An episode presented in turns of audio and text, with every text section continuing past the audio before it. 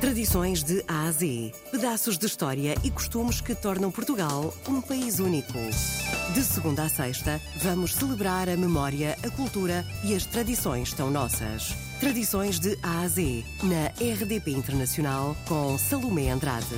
É um pão santo e bendito, símbolo da paz, pioneiro da alegria, apóstolo do amor, criador e fomentador de civilizações. Hoje vamos conhecer esta tradição da broa de Avintes com Arminda Neto. Não estava programado na sua vida ser padeira, mas assim aconteceu.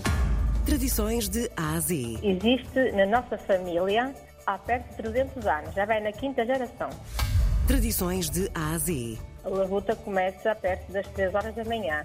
Os fornos são aquecidos a lenha, demoram bastante tempo. Depois é fazer a massa, preparar a massa, deitar ao forno e quando a massa está feita, o forno mais ou menos também já está quente, é varrer o forno, não é? Tirar tudo fora, as brasas, varre-se, o chão fica limpinho para depois entrar a broa. A broa eh, demora uh, uma, também uma, uma e meia, duas horas também a entrar no forno.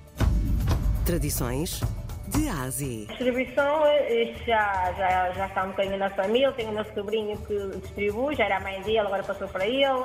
E está assim eh, eh, também um bocadinho enraizado em família, está a entender? E ele vende para os hipermercados, supermercados, ele e não só, também tem mais revendas, pessoas que vêm cá buscar para vender.